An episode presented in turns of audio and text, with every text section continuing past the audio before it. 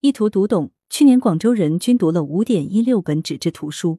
二零二一广州居民阅读调查成果报告公布。文阳城晚报全媒体记者黄昼辉，通讯员付由美。图书襄阳城全民阅读活动组委会办公室提供。三月三十一日，书香羊城全民阅读活动组委会办公室公布了二零二一广州居民阅读调查成果报告（以下简称报告）。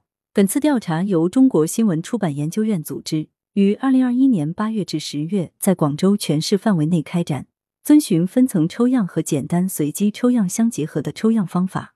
最终回收有效样本两千四百零六份。结果显示，广州市全民阅读综合实力显著，居民阅读总指数为七十五点九一点，人均纸质图书阅读量为五点一六本，电子书阅读量为三点五二本。广州人喜欢阅读，再次得到印证。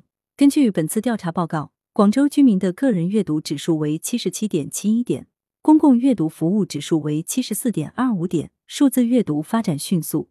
成年居民包括书报刊和数字出版物在内的各种媒介综合阅读率为百分之九十点三。成年居民阅读基础良好，人均纸质书和电子书阅读量均较高。未成年人的阅读情况表现突出，零至十七周岁未成年人的人均图书阅读量为十一点八二本，图书阅读率为百分之九十二点五。让我们一起来看看广州人读书的现状。来源：羊城晚报羊城派，责编：李丽。